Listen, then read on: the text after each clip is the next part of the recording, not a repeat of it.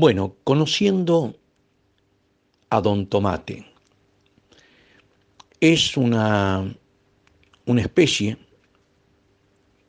originaria de Sudamérica, de Perú, de Ecuador, de Bolivia. Eh, ya era cultivado, por ejemplo, por los aztecas, entre otros pueblos de México, a la llegada de los españoles en 1492. Es, eh, se la cultivaba y se comía como un fruto, ¿sí? como comemos la manzana, como comemos eh, la pera o una naranja. Y la variedad predominante en ese entonces era totalmente amarilla, un amarillo intenso. Esa llegada de los colonizadores, de los conquistadores esos, eh, entre ellos, en uno de esos viajes, que vienen algunos de Italia, son los italianos quienes para ese entonces se lo llevan a la península y luego ellos lo mejoran en cruzamientos naturales manejados por el hombre eh, y lo convierten en ese color rojo que nosotros vemos como predominante en el tomate. Y son ellos los que los llevan a, que participe en un plato de las mesas culinarias, ¿no? en un plato de comida.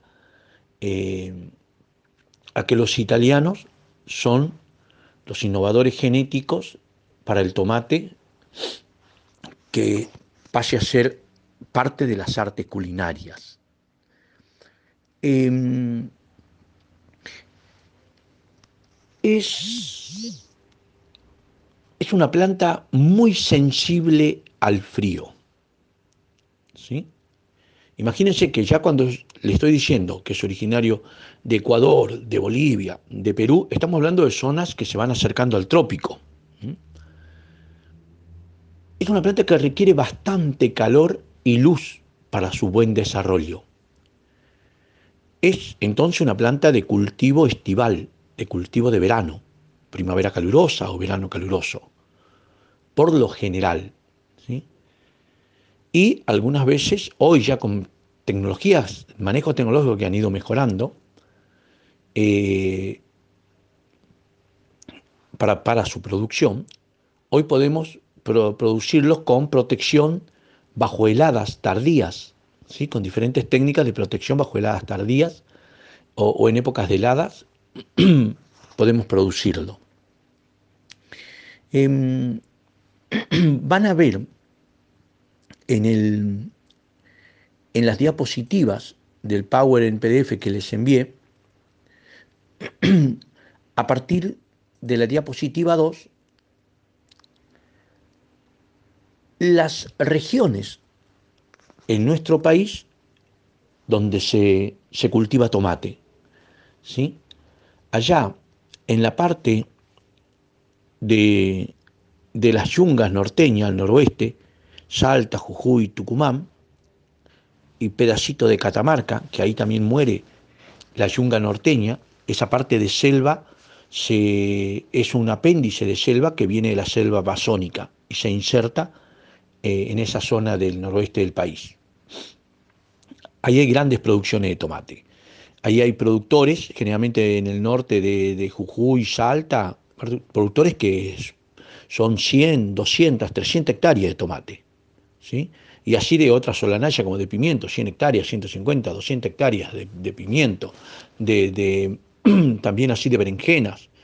Son campos hortícolas grandes, casi podríamos decir hasta de monos cultivos. Esa es la, región NOA, productora de tomate. Después está la, región NEA del noroeste argentino, que lo vemos que está, es el cordón del río Paraná, que podemos ver entre Formosa, eh, parte de Chaco y Corriente. Y luego también hay otra zona litoral norte, que se la llama litoral norte, que está en la región de Santa Fe del Rosario y Entre Ríos por la zona de Paraná, zona también de producción de tomate. En esa región no está marcada hacia el río Uruguay, que es el río limítrofe con el país de Brasil y Uruguay, eh, hacia la zona de corriente sur y entre el río norte de la zona del río Uruguay también hay zona de producciones hortícolas y productores de tomate también. Ahí no, no lo tenemos marcado. Por lo que está marcado son los más significativos, los más grandes. ¿sí? Y también está la zona litoral sur, litoral porque están ligadas a rías, a ríos. Tenemos una zona de litoral sur que es la que podemos ver de la zona de, mm, de lo que sería Cuyana, parte de San Juan y Mendoza, que generalmente la producción de tomate ahí está basado en su gran volumen para la producción industrial, ya sea para el enlatado o enfrascado, el tomate de puré, de salsa, de orejones, de diferentes tipos de manejo del trabajo del tomate industrial. Y luego tenemos la zona semiárida sur, hacia allá lo que es una franja en el río Colorado eh, y el río Negro, que es el río que, viene, que se, el río Negro es el río que se forma ya en límite de Neuquén con La Pampa y la provincia de Río Negro, viene costeando estas dos últimas provincias, y luego hacia el sur del sureste de, de La Pampa también está el río Colorado ahí. Y en esa zona es una zona fuerte productora, eh, la parte esa de, del sur de Buenos Aires, y en esa región es una parte productora también de hortalizas y muy fuerte de tomate. Y, después, bueno, como les decía, la zona del, Río Negro, ¿no? que está ahí, la zona del Río Negro, eh, es una franja grande, tomatera también, que es un poquito más al sur. Y luego no está pintado acá en Chubut, está en la zona del río Chubut, también hay una zona hortícola y zona de producción de tomate significativa para la provincia. Lo que pasa es que está muy concentrada en el verano y primavera calurosa corta que tienen ellos, pero tienen producciones de, de, tomate muy significativo en esa región. Eh, pueden observar ahí en, en la tercera diapositiva, vamos a ver ¿De dónde provienen los tomates que llegan al mercado concentrador, al mercado central de Buenos Aires? ¿Por qué hacemos referencia al mercado central de Buenos Aires? Porque es el mercado formador de precio para todo el mercado del país. Es el que forma el precio de hortalizas. Eh, esto es un dato del 2000, de 10 años de estudio, que no ha variado en estos 10 años del 2010 al 2020, pero fíjense que el tomate que ingresa a la región metropolitana de Argentina, a la, región de, donde tenemos casi 10, eh, son 14 millones de, habitantes aglomerados, que es en Capital Federal y Gran Buenos Aires, la zona, la zona eh, del AMBA también. Eh, fíjense que desde en, en la primera fila, desde noviembre, pasando de diciembre hasta junio, viene tomate que ingresa del litoral sur, ¿sí? Y generalmente vienen grandes volúmenes de esa región desde diciembre a marzo. De la Patagonia, Cuyo, zona Patagonia y zona Cuyo, también tiene una fuerte, un fuerte ingreso de tomate, concentrándose los mayores volúmenes para febrero, marzo y abril. En noviembre van a ver que ahí tienen un bache, no hay ingreso de esa región de tomate, y del NOA empieza a venir mucho tomate a partir de abril hasta diciembre, habiendo ingresos de altos volúmenes eh, desde eh, mayo hasta octubre. En el NEA, del NEA, de la región noroeste argentina, también el mayor, el volumen ingresa, empiezan a ingresar como en abril hasta diciembre y las mayores concentraciones se dan desde agosto a noviembre. Del litoral norte eh, llega tomate casi todo el año, pero los grandes volúmenes llegan entre noviembre y diciembre. También recibimos tomate de Chile. Fíjense que hay una gran concentración para la época de mayo, que hay mucha demanda y hay poca oferta a nivel interno del país. viene mucha concentración de Chile, que Chile ingresa tomate desde marzo hasta noviembre a nuestro país. Paraguay también ingresa tomate en 10 meses de, nuestro, del año, salvo en julio y en diciembre.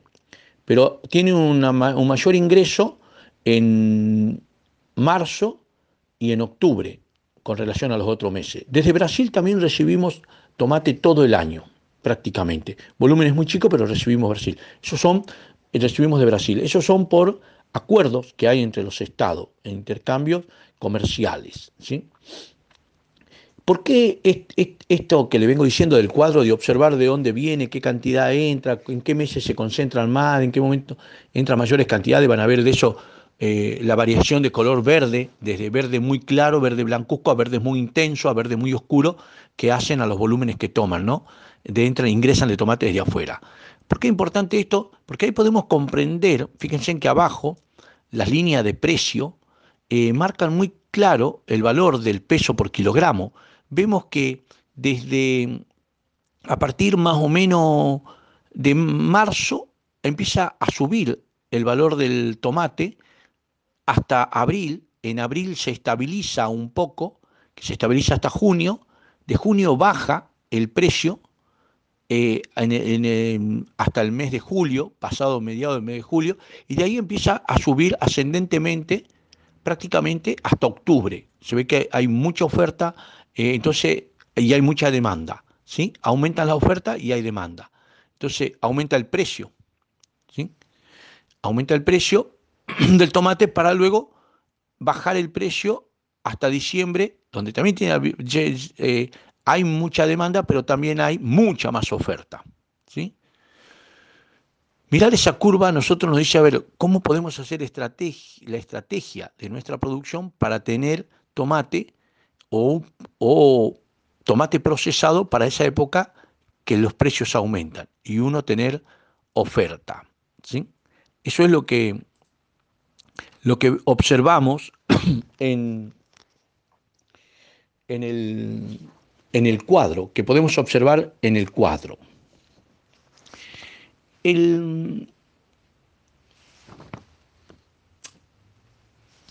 el, fruto de tomate es muy importante por el contenido en vitaminas que posee, principalmente vitamina C.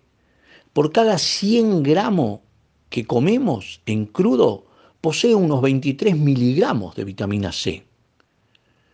E, este contenido varía en el grado de madurez del tomate, el estado del cultivo, la época del año, la variedad, y otras, otras cosas a considerar. Pero también tiene vitamina, es bien rico en vitamina A, en vitamina B, en B2 y en calcio. En calcio, por ejemplo, tiene 13 miligramos cada 100 gramos de alimento que consumimos. ¿Mm? Es muy bajo en calorías. Esto ya nos quiere decir, para aquella persona que está en un proceso de dieta, puede consumir mucho tomate porque es muy bajo en calorías. ¿sí? y, puede llenar el estómago y nutrirse de sus importantes nutrimentos que tiene, ¿no?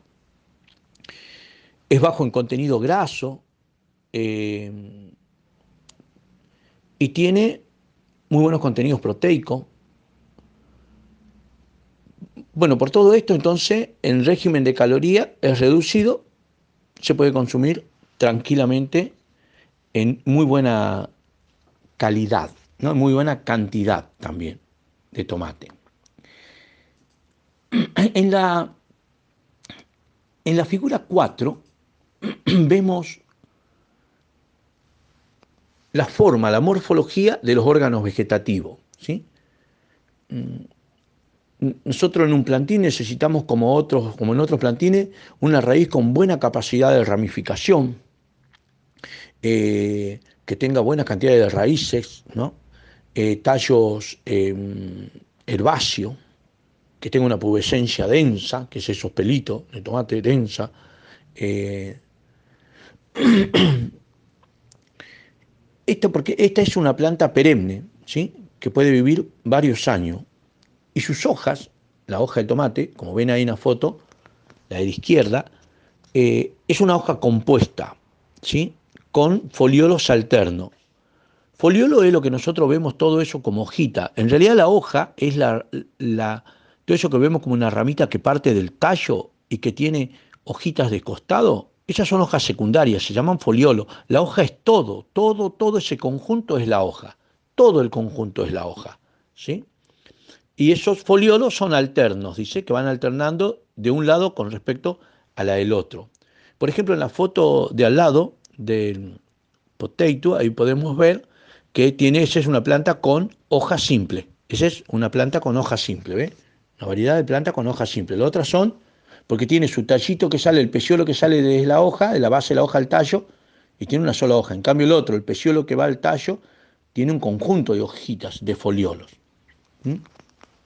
Eso hace que tengamos una hoja compuesta o que tengamos una hoja simple. Eso es el, diagrama que, observamos en la foto. Em, entonces, esta planta tiene un sistema radical que va hasta los 60, 50 según la variedad, 70 centímetros de profundidad. Y va reforzado por un montón de raíces adventicias, como veníamos diciendo. Un conjunto de raíces que salen de las principales. Y pueden profundizar, pueden ir hasta una profundidad de un metro y medio, al ser una variedad de a dos metros de profundidad.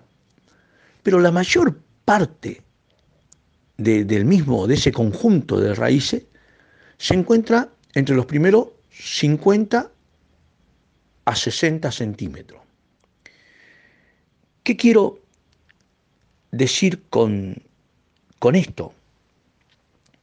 Lo que quiero decir es de que entonces es ahí donde la planta mayormente se alimenta. ¿Sí? Mayormente se alimenta. Ahí es donde tenemos que concentrar la, la humedad, diríamos. Ahí tenemos que concentrar el alimento disponible.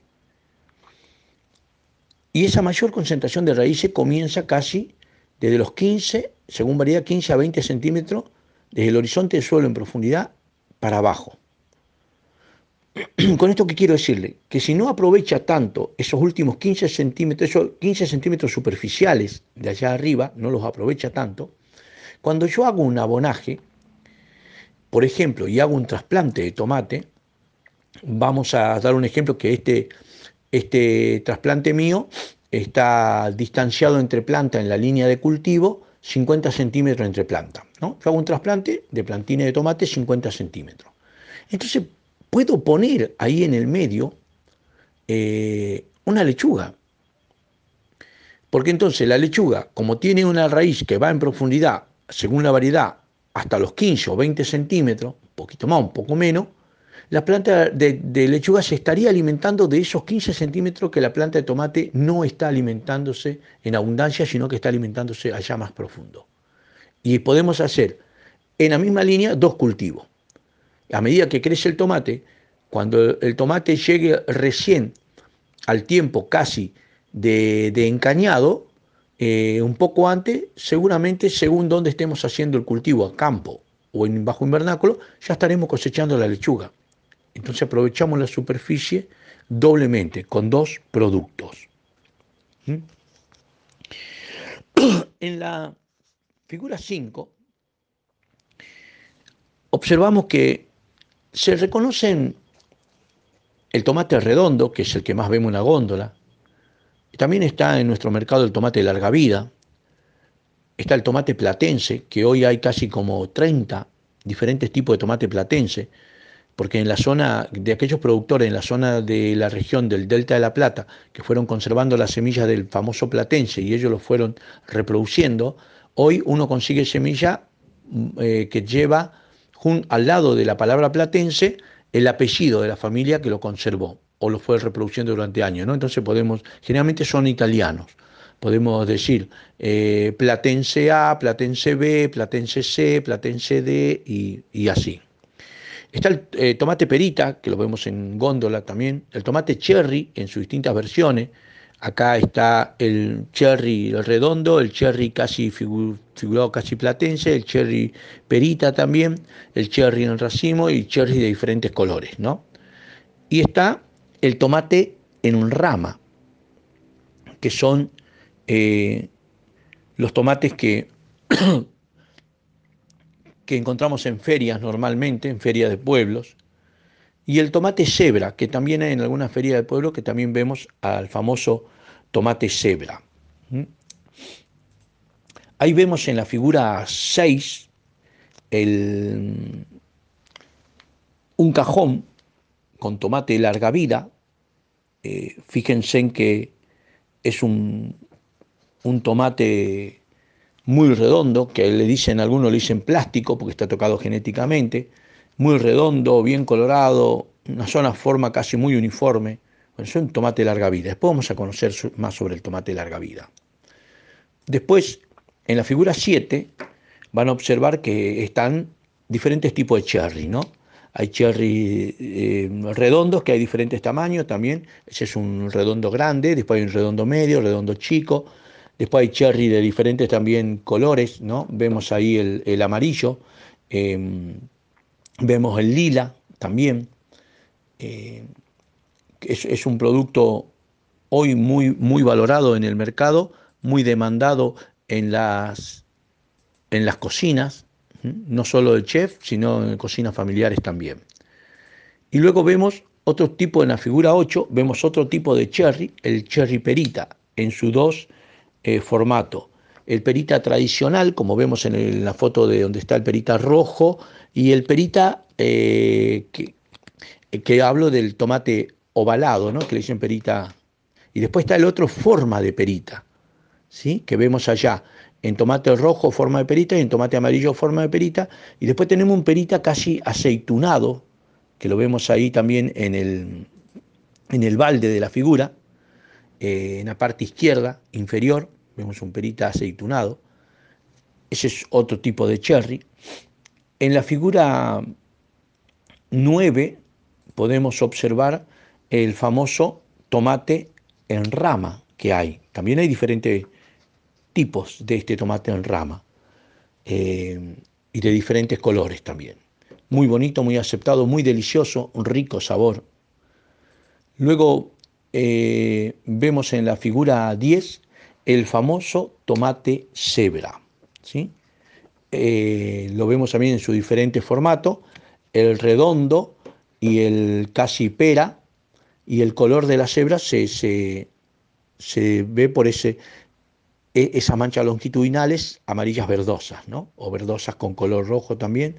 Eh, y vemos allá también el formato casi tipo manzana, cuando está bien maduro. ¿no? Eh, podemos observar eso. Y tenemos en, la figura 11 el, el tomate, ahí vamos a ver, entre otras variedades, que hay uno casi tipo blanco, que lo podemos observar en la foto superior, foto superior izquierda, hay amarillo, hay rojo, hay naranjas, y vemos los tomates eh, zapallitos, ¿sí? tipo zapallitos que son al plato, yo digo son tomate gourmet, para comidas delicatessen, fíjense en esa variedad. También se consiguen en ferias acá en el interior del país. Eh, qué bellezas de variedades de tomate. Fíjense que en la figura 12 podemos observar eh, una góndola con diferentes variedades de tomates que hay por el mundo, diferentes formas de tomate, sabores de tomate, ¿sí? colores de tomate y aromas. Fíjense ahí la variedad que hay en esa góndola de todo tipo de tomate. Y en la figura 13 podemos observar más de cerca algunas de esas variedades. El amarillo, como le decía, el originario del tomate, el, el tomate, el primero, el originario, vemos el amarillo. Después hay tomate tipo ciruela, como el de la foto del centro. Hay unos también tipo a, manzana, manzana. También están eh, tomate negro, tipo ciruela negra, fíjense. El verde con amarillo es es, hermoso, es riquísimo para comida agridulces, muy rico. Esos son algunos de los diferentes tipos de, tomate. Vieron que, vieron que yo les decía que el tomate es una planta perenne, les transmití eso que es una planta perenne, y podemos observar en la figura 14 eh, un tomate que está en un macetón grande, en una glorieta de, de unas viviendas, se ven infraestructura allá, y en esa glorieta ven que el tomate creció indeterminadamente y hay frutos colgando de la glorieta. Eh, esto habla de que tiene un, este tomate para este es un crecimiento indeterminado y a la vez, eh, si tiene buen resguardo, tranquilamente pasa al año siguiente. ¿sí? Mm. En el, tema de eh, esta imagen ya podemos estar observando el, hábito de, crecimiento que tienen estas plantas. Hacen a diferentes hábitos de crecimiento.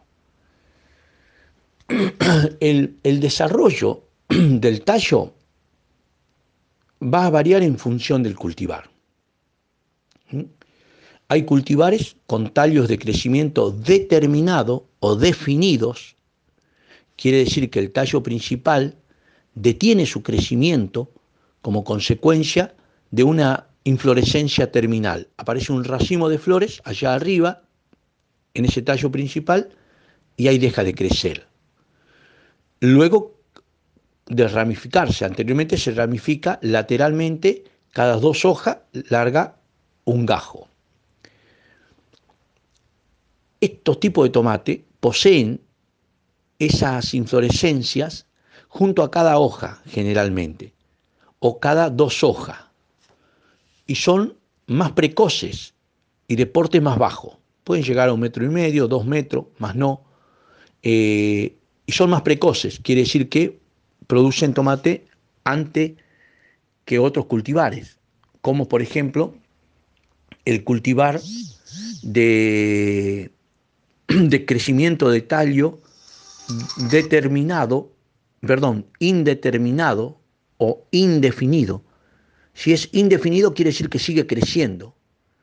Este tipo de cultivar originan inflorescencia solamente en una posición lateral, normalmente cada tres hojas. Tienen inflorescencias más espaciadas, fíjense, en que la anterior. O sea que no hace la inflorescencia terminal. Son más tardíos, o sea que tardan en producir las flores y los frutos. Y el porte es mucho más, mm, eh, más alto, ¿sí? Pueden llegar altísimo. Eh, sin exagerarle, viendo ustedes la foto, pueden ir hasta, no sé, 10 eh, metros, por decirlo así. Si uno le hace un tutor que lo lleva, como hay producciones en España, 10 metros de altura, tranquilamente. ¿sí? Em, sus... Fíjense que en la, en la imagen 16, en, no, en la imagen 15, perdón, en la imagen 15, em, ahí vemos tres columnas que hablan de, unos ejemplos de tipo de tomate. Está el determinado, el indeterminado y el semi determinado.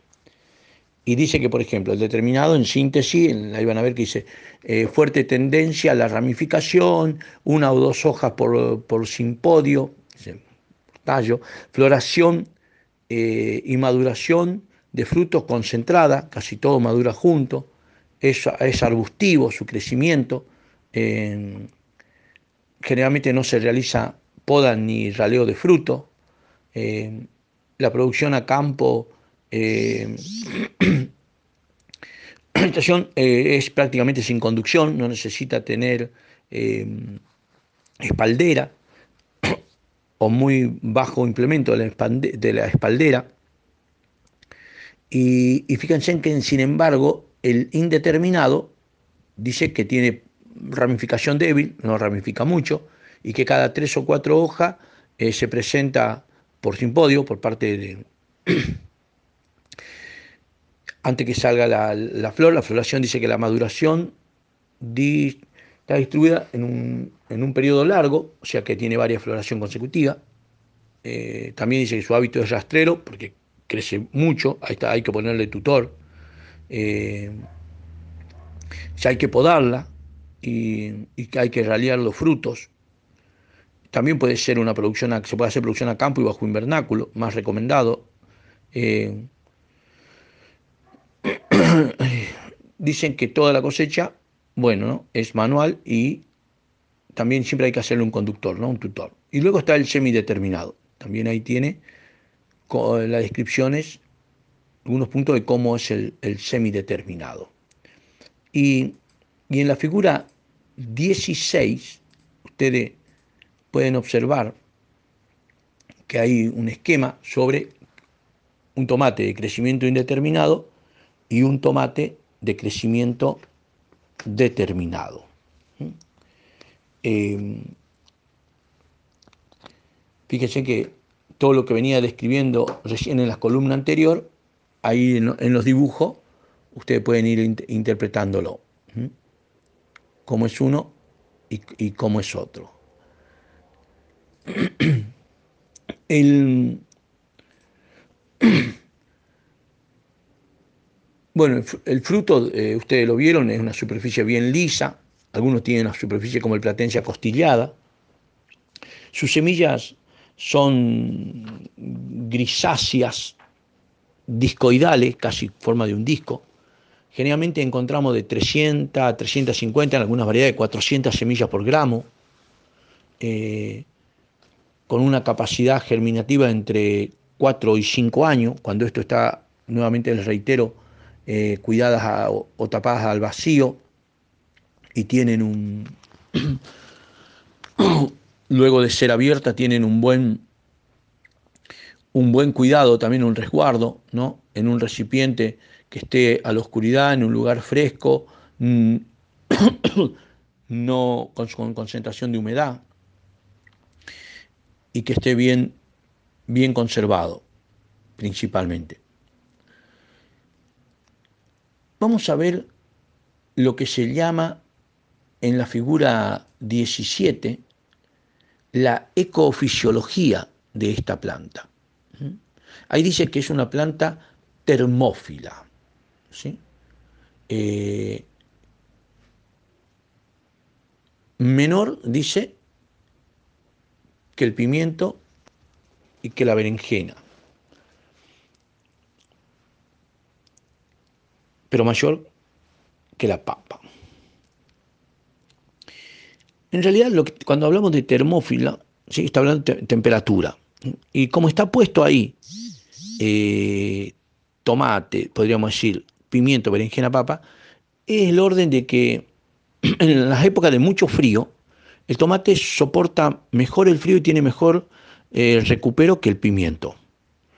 Y el pimiento eh, de lo que va a ser la berenjena. La berenjena realmente, la berenjena tiene que, que trasplantar en época fuera de frío, ¿sí? que no haya ni siquiera indicio de heladas tardía. Una helada tardía intensa lo la mata la planta. El pimiento también puede estar susceptible a, morir, pero después puede, puede soportar también, con algún cuidado. Hoy de la papa hay, hoy tenemos variedades de invierno también, en cuanto a la papa. ¿sí? Acá en el país tenemos algunas llamadas variedades de invierno y que se pueden estar trasplantando fuera de las épocas tradicionales que eran en primavera generalmente. Eh, fíjense que en el cuadro también habla del requerimiento térmico del tomate, ¿no? Dice, por ejemplo, que en la germinación eh, tiene un requerimiento de temperatura que va de los 26 grados en la época de germinación, eh, temperatura diaria a 20 grados en temperatura nocturna. Eh, el rango dice que es de 10 a 15 grados. Cuando están haciendo esa temperatura en el ambiente, ya la temperatura del suelo es muy cercana a eso y es una temperatura acorde para la germinación. Pero ese es un rango cuando puede germinar eh, óptimamente el tomate. Porque abajo que sea, la temperatura del suelo para crecimiento radicular, dice, es óptimo de 20 a 30, 30 grados. Eso hablamos en los 5, principalmente en los 5 centímetros de profundidad, en el caso del plantín.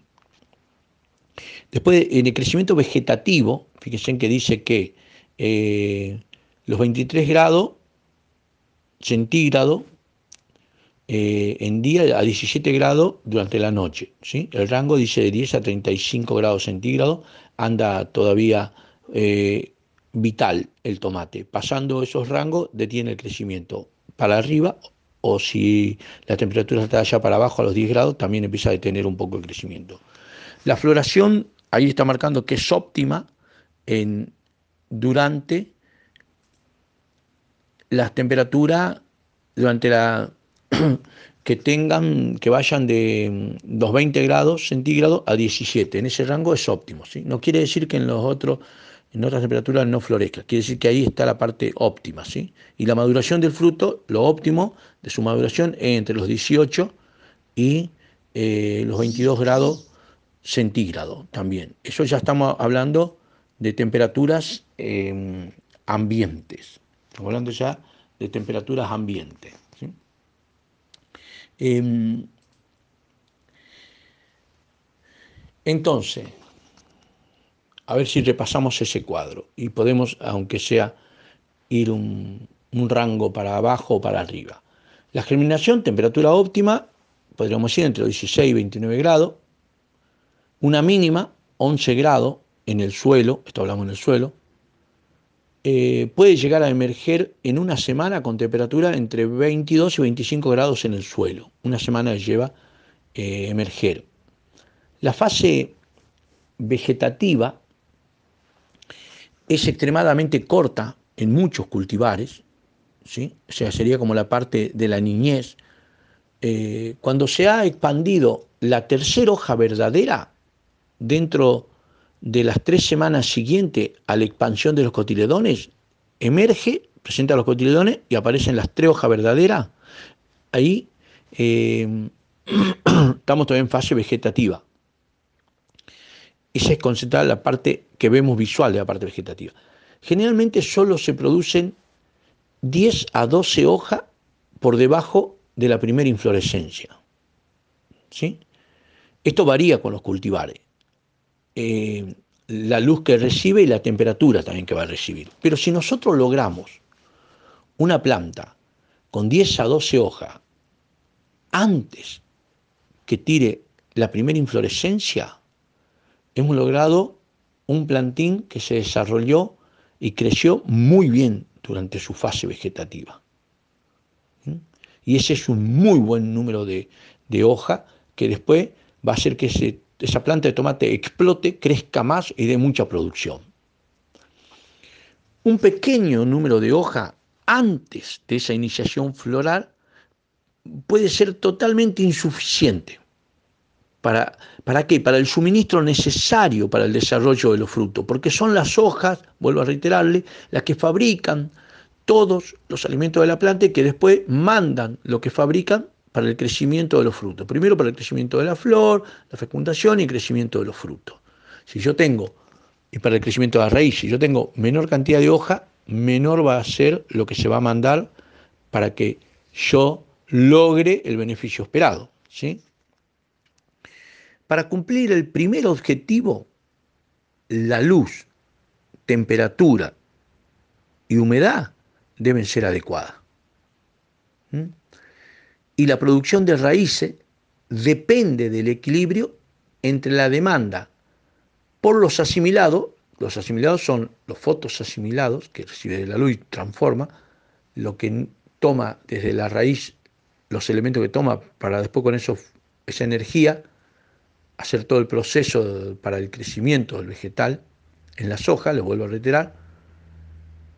Y esto también va a depender que esto funcione bien de acuerdo al manejo, del manejo que yo como productor le dé a esa planta.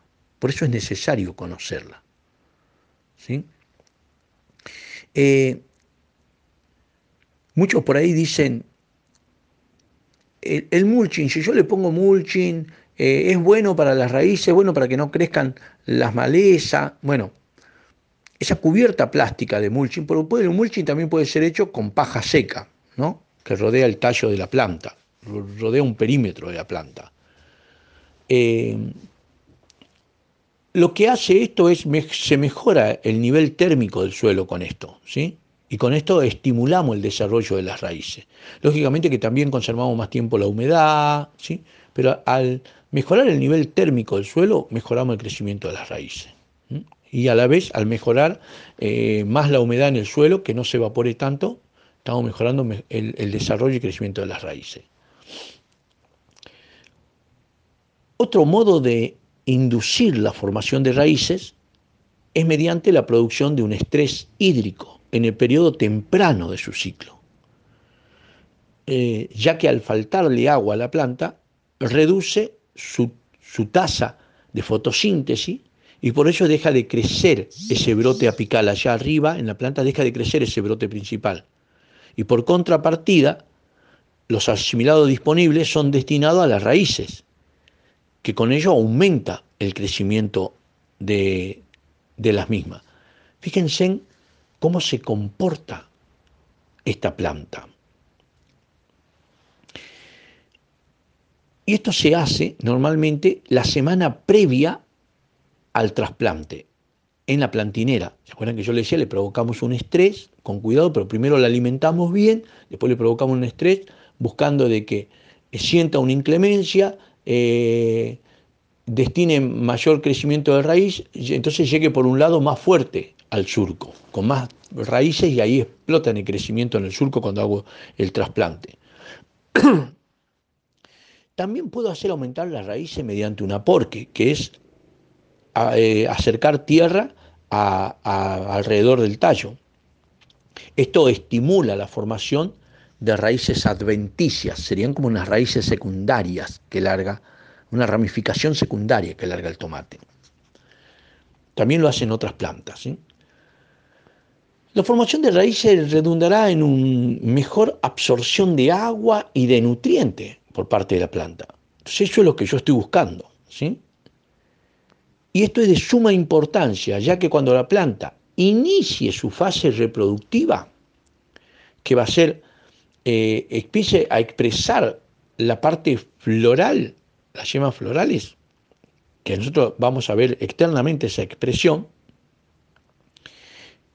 eh, y, a partir de la apertura de, se llama antesis, de la antesis de las primeras flores, empezará a disminuir la planta gradualmente la formación de sus raíces.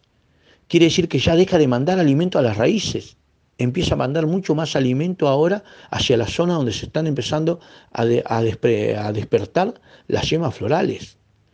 Porque después se va a venir la fecundación y después se va a venir la producción de los frutos. Y adentro de los frutos están eh, sus embriones de la planta. Entonces direcciona en otro sentido todos los alimentos que ella produce. ¿Estamos interpretando? Quiere decir que desde que trasplantamos hasta antes que empiece a aparecer la primera flor, yo tengo que lograr esa que les decía, 10 hojas o 12 hojas. Tengo que alimentar la planta para que me produzca mayor cantidad de hoja, ¿sí? Y que crezca a la vez mayor cantidad de raíz, más profunda y mucha cantidad de raíz, porque después va a necesitar alimentarse para poder eh, mostrar todo el potencial de la parte floral a la parte productiva de, los frutos. Em, o sea que, como les decía, en la parte temprana del cultivo no se forma una masa radicular eh, buena, difícilmente en la siguiente etapa, la siguiente etapa fenológica de crecimiento, lo haga. Difícilmente en la época que ya empezó a alargar flores. Entonces, con ello se reducirán las posibilidades de alimentación hídrica y de nutrientes por, por parte de, del cultivo.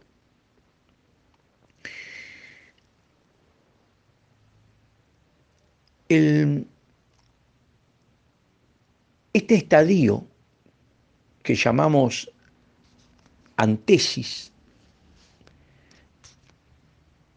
o apertura de, de las flores, apertura de la flor, es un crecimiento crítico.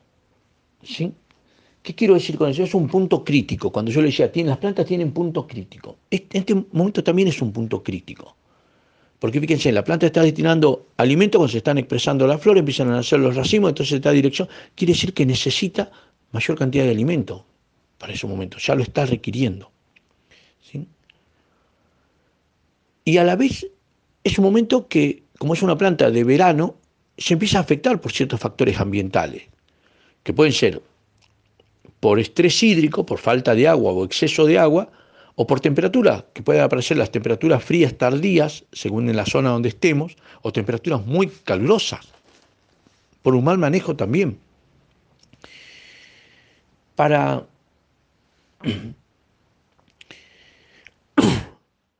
para la fijación de frutos deben ocurrir una serie de procesos secuenciales, polinización, germinación de los granos de polen, fertilización y iniciación del fruto.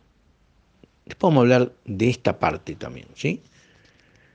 En cuanto a la polinización, eh, normalmente, como esta época de plena floración se da en la época para la zona eh, templada nuestra, se da una zona de mucho calor y humedad ambiental, y la planta está requiriendo mucha más agua, eh, hay mucha más humedad ambiente provocada por el riego, esto hace que el,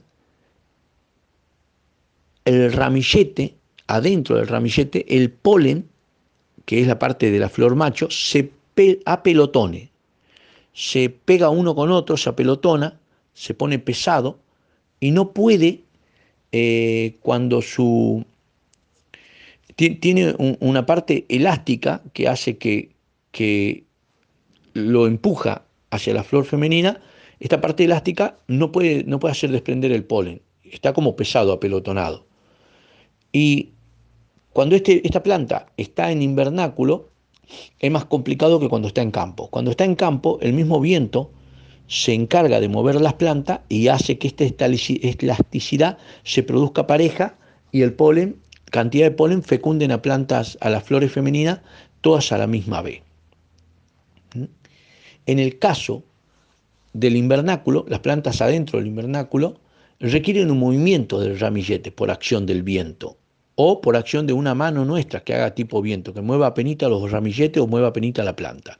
Generalmente esto se da en un momento que estamos desbrotando el tomate y estamos encintando el tomate a un tutor. Entonces ahí tenemos que acordarnos de mover la planta. Eh, después también hay eh,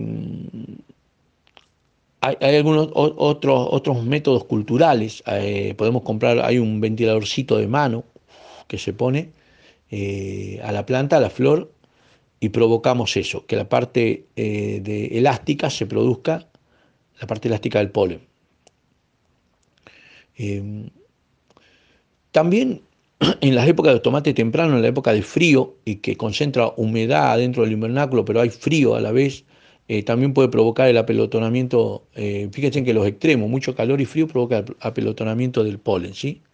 Eh, entonces esa condición de pegajoso y agregado unido al polen, más la alta humedad relativa, porque la planta está tomando bastante agua por riego, y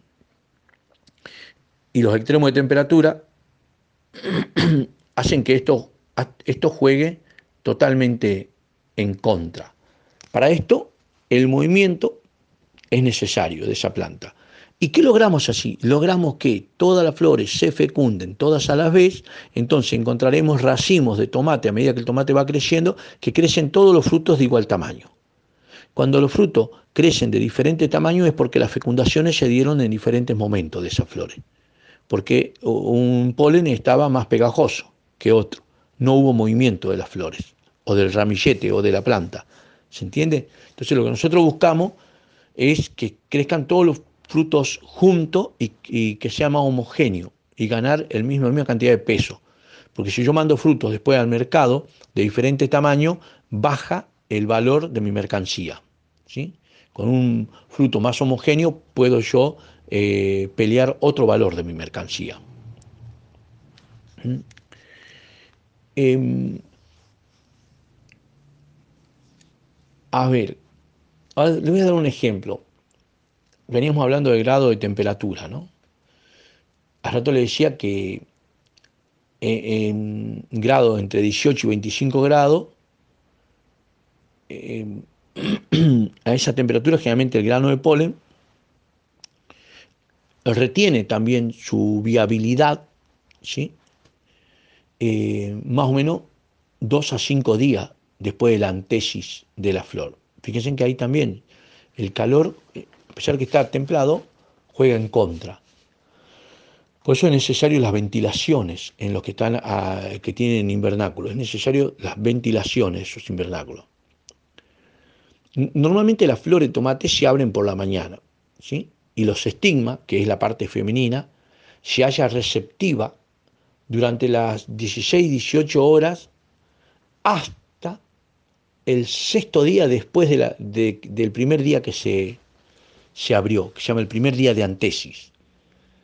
Fíjese, o sea que está seis días fértil, pero los días intermedios de esos seis días son los días que más fértil está. Si no se fecunda ahí, eh, esa flor muere. Temperaturas, por ejemplo, extrema por encima de los 37 grados y también por debajo de los 5 grados, limitan la germinación del polen directamente. Si los tomates tempranos nos llega a pasar esto, el polen se inhibe, inhibe un tubo que crece del polen para fecundar a esa flor y no hay fecundación. ¿sí?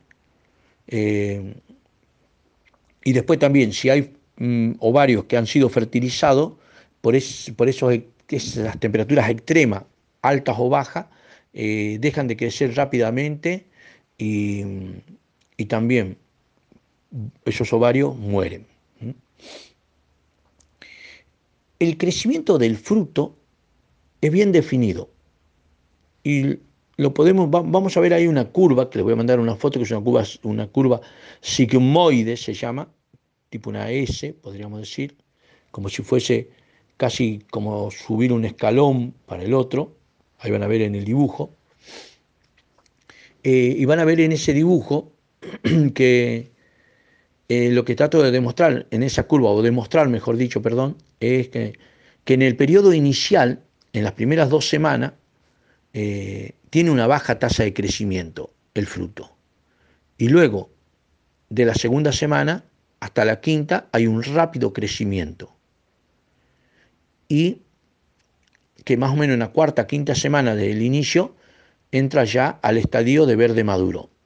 Y finalmente viene un nuevo periodo de bajo crecimiento que dura más o menos dos semanas y es el estadio de cosecha o madurez fisiológica. Eso es lo que van a ver ahí en el dibujo que, les voy a mandar y ahí está escrito, señalado. Entonces, ¿para qué ¿Para qué importa esto? Es justo el, momento que está en el llenado del fruto y nos estamos acercando a la cosecha, poder ver y saber y poder organizarnos para la cosecha.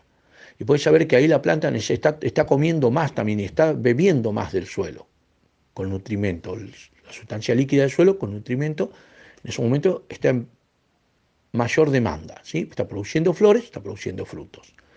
Y generalmente está consumiendo, mm, para ese entonces, por mediciones que hay eh, de estudios, eh, se dice que consume alrededor de 6 litros eh, por metro cuadrado de agua que hay que suministrarle en el riego.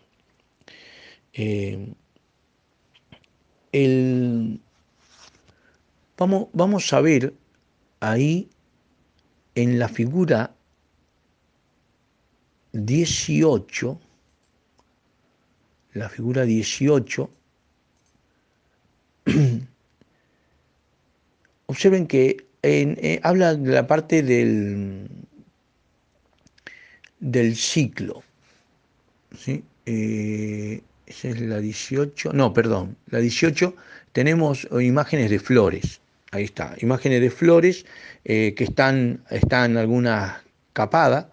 y, y, también vemos imágenes de frutos hay racimos de fruto de tomate con diferente tamaño, que es lo que ya rato le explicaba por qué sucedía eso, algunas, eh, algunas flores como abortadas también en otro racimo, eh, El capado de, flores eh, es para especialistas, ¿sí? Uno hace un capado de flores para, porque está buscando cierto tamaño de fruto para cierto mercado ya comprometido, ¿sí? Eh, pero normalmente se habla de por racimo de flores eh, entre 5 y 7 flores, por racimo de flores. cuando hay menores es porque alguien está capando flores para tener un fruto de determinado tamaño.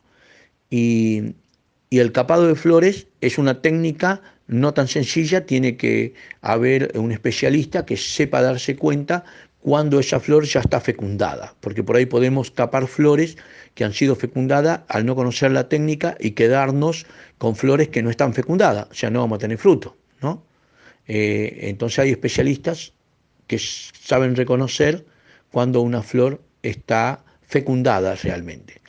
Eh, yo por ahí, para todos los productores, le aconsejo mejor si el capado en fruto, cuando está el fruto ya cuajado, ¿sí? Porque si yo les digo que aceptamos que un ramillete tenga entre 5 y 7 frutos, es por el peso que va a soportar la planta. Mayor cantidad de fruto es como el ejemplo que yo le doy, una chancha tiene eh, para poder alimentar a una cantidad X de, de chanchitos. Si esa cantidad sube, eh, algunos chanchitos van a morir o van a quedar flaquitos o la chancha lo va a matar. En este caso de la planta vamos a tener tomates chiquititos, otro tomate no van a llenar bien, otro tomate van, la planta va a abortar, algo semejante le va a ocurrir. Eh, y vamos a tener diferentes, lo más, lo más penoso que, que, vamos a tener diferentes tamaños de tomate. Vamos a tener que clasificar y vender por diferente valor. Eh, es, ese producto, ¿sí? Y ahí hemos perdido, ahí, ahí terminamos perdiendo plata. Eso es lo que, lo que sucede y lo que tenemos que, evitar en lo posible, ¿sí? Con un buen manejo eso se evita. Em, el tamaño final del fruto eh, tiene que ver, entre otras cosas, con la posición también del fruto en el ramillete, la secuencia de fijación de cada fruto dentro del ramillete, esto como le explicaba hace rato, qué puede suceder si no hago como de viento, principalmente en la producción eh, de, en invernáculo o en campos en producciones grandes, para las plantas que están en, la parte intermedia del cultivo, y, y, de las condiciones ambientales que prevalecen durante la fase esa de crecimiento. ¿Mm? Em, los, frutos producidos en épocas de baja temperatura, tanto de día y de noche, puede ser temperatura que ronden de 18 a 15 grados, presentan un mayor número de lóculos. Cuando nosotros contamos, los lóculos, son, cortamos el tomate, los lóculos son las cavidades que vemos adentro. ¿sí? Eh, hay eh, si tiene, ha pasado por esta temperatura, es un tomate con mayor cantidad de lóculos. ¿sí? Eh, que con respecto a los frutos que son desarrollados en épocas de temperaturas altas. Eh, cuando tenemos temperatura en, la, en las épocas, en, la noche, que son inferiores a 14 grados, eh, y, tenemos las plantas en floración, puede haber que, que, eso nos provoque caída de las flores, ¿sí? aborto de las flores. Entonces, la posición y la secuencia de fijación de frutos diferente también es una época de factor crítico. ¿sí? Fíjense que eso es inmediato, la floración, el cuajado del fruto, o sea, la fecundación, cuajado del fruto, y en ese momento también tenemos un factor crítico. Que eso, en esa época, si yo no he cuidado, no he alimentado, no, no, no le he dado agua a la planta, eso va a determinar el tamaño final de cada uno de los frutos y la cantidad también. Y ahí me está determinando la producción. Normalmente los frutos desarrollados en base a las inflorescencias, eh, en la base diríamos, son más grandes, cuando no se ha aplicado el movimiento de la planta. Vuelvo a reiterarle para que sean más homogéneos. Eh, entonces, induciéndolo alcanzarán todos tamaños similares, no nos olvidemos de eso. ¿sí? Em, el efecto de la irradiancia, o sea, la entrada de luz, de energía, es más, es más importante desde el inicio de la fijación del fruto hasta el estadio verde maduro. Con esto le estoy diciendo, ojo con estar poniendo en esa época muchas horas de media sombra sobre la planta. Solo se coloca en las horas de mucho calor, no durante todo el día de sol. Si no, vamos eh, estamos haciendo un mal manejo, ¿sí? Porque ese es el periodo de rápido crecimiento y acumulación de fotoasimilados. O sea, necesita la incidencia solar. La disponibilidad de agua y fotoasimilado también afecta el tamaño del fruto en esta etapa y del rendimiento final. O sea, ahí cuando le decía hace rato, ojo con descuidar en esta parte la cantidad de agua disponible para que la planta tome en esa solución líquida los nutrimentos que necesita. Con esto también eh, tengo que haber hecho un buen abonaje antes del trasplante, un abonaje de, base y haber dado tal vez algunas fertilizaciones durante el crecimiento juvenil de la planta, ya sea foliares o, o fertilizaciones locales cerca de la línea de cultivo con algún biobob, bioframbob u otro tipo de fertilizante, ¿sí? Orgánico o natural, mejor dicho. Eh, van a ver ustedes que el cambio de color del fruto, el cambio pasando ya de verde al color que va a tener el fruto, ya sea rojo o amarillo, que va cambiando primero un verde blancuzco a verde más oscuro, o después a verde amarillento, rojo, se inicia dos o tres días después que alcanza el estadio verde maduro. Ahí van a ver en, la foto de las curvas sigmoides que yo señalo en qué semana se alcanzan generalmente, según variedad, los estadios de verde maduro dos días, tres días después de haber alcanzado eso, ya viene la, coloración del fruto, empieza la coloración.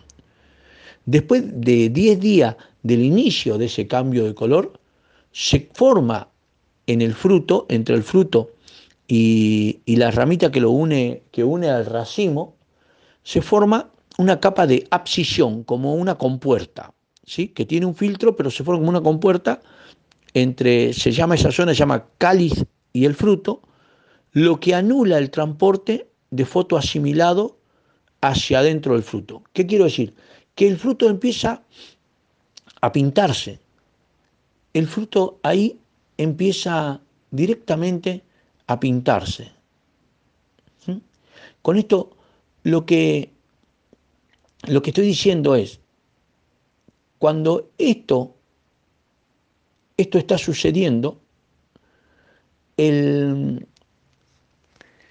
el fruto llegue a tener una coloración más o menos que, abarque el 15%, el 15% de, del color total, o sea que tenga un tinte de coloración equivalente al 15% de ese volumen de fruto, yo puedo arrancarlo de la planta. Y termina de madurar en el cajón. Porque lo único que está haciendo es, pintándose, porque ya no necesita nutrimento, ya el fruto está haciendo una compuerta que tiene un filtro, pero que si yo lo dejo al fruto, dejo fruto maduro, estoy dejando carga de peso en la planta. ¿Sí? Y eso la planta también se, resiente, porque tiene que gastar alimento para sostener ese peso. Y aparte, como estoy dejando frutos maduros en la planta, muchas veces, cuando están a campo, sucede que para esa temporada acá en el país, aparecen lluvias caudalosas, monzónicas, según la región, y generalmente son en días que han sido muy calurosos y que la planta ha estado sintiendo el calor y aparece de repente mucha agua. Y eso, el agua que entra al suelo y que absorbe la planta, provoca eh, una tensión tal que termina rompiendo la cáscara del fruto. Se llama cracking, por presión interna del líquido, de agua. Porque yo he dejado frutos maduros ya van a ver imágenes del cracking, eh, y eso es por no haber cosechado y no haber llevado ese fruto directamente que siga madurando en el cajón, que siga pintándose, mejor dicho, en el cajón. Requerimientos, eh, bueno, ahora en otro audio vamos a hablar de requerimientos climáticos y edáficos. Para el segundo audio vamos a empezar a hablar sobre eso, ¿sí? Hasta acá damos este audio.